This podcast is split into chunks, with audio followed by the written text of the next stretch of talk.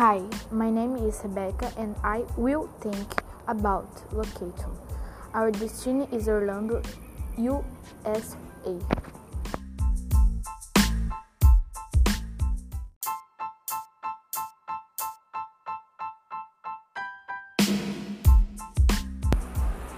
Hi, my name is Livia and I will talk about attractions that are Disney, Universal Magic, and SeaWorld.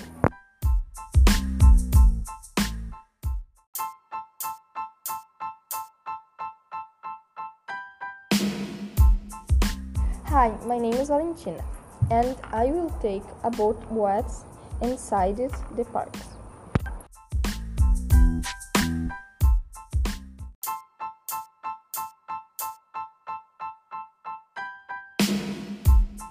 The Universe Park, one of the most beloved parks of adults and teens. It's universal because of its extreme attractions such as roller coasters and state of the art simulators, one of the largest parks in the world.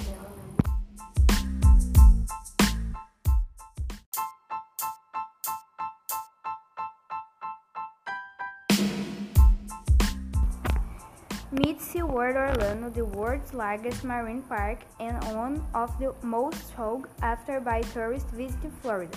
Marine animals are the protagonists in the park, although they have increasingly invested in technological research and toys, moving away from any view of animal exploration and marine life.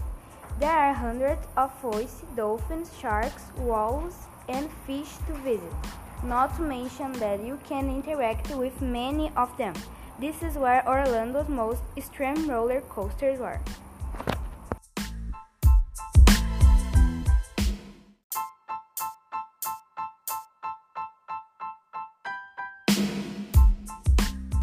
Disney Magic Kingdom Park parks in the main and most famous park in Orlando and the world usually remembered by Cinderella Castle.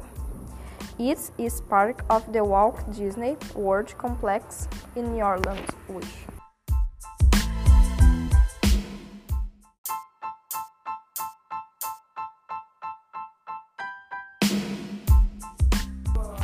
The Walt Disney World Complex is the largest and most famous group of theme parks in the world and has become the destination of millions of tourists tra- traveling to Orlando just to realize the dream of getting to kind of Disney.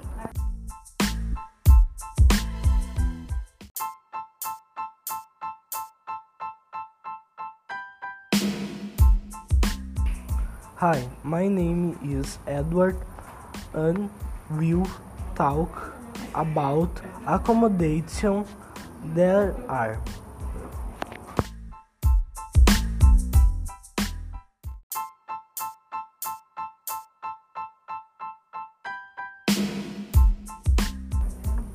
Best West Orlando Contin- Continental it o Ron Hestworth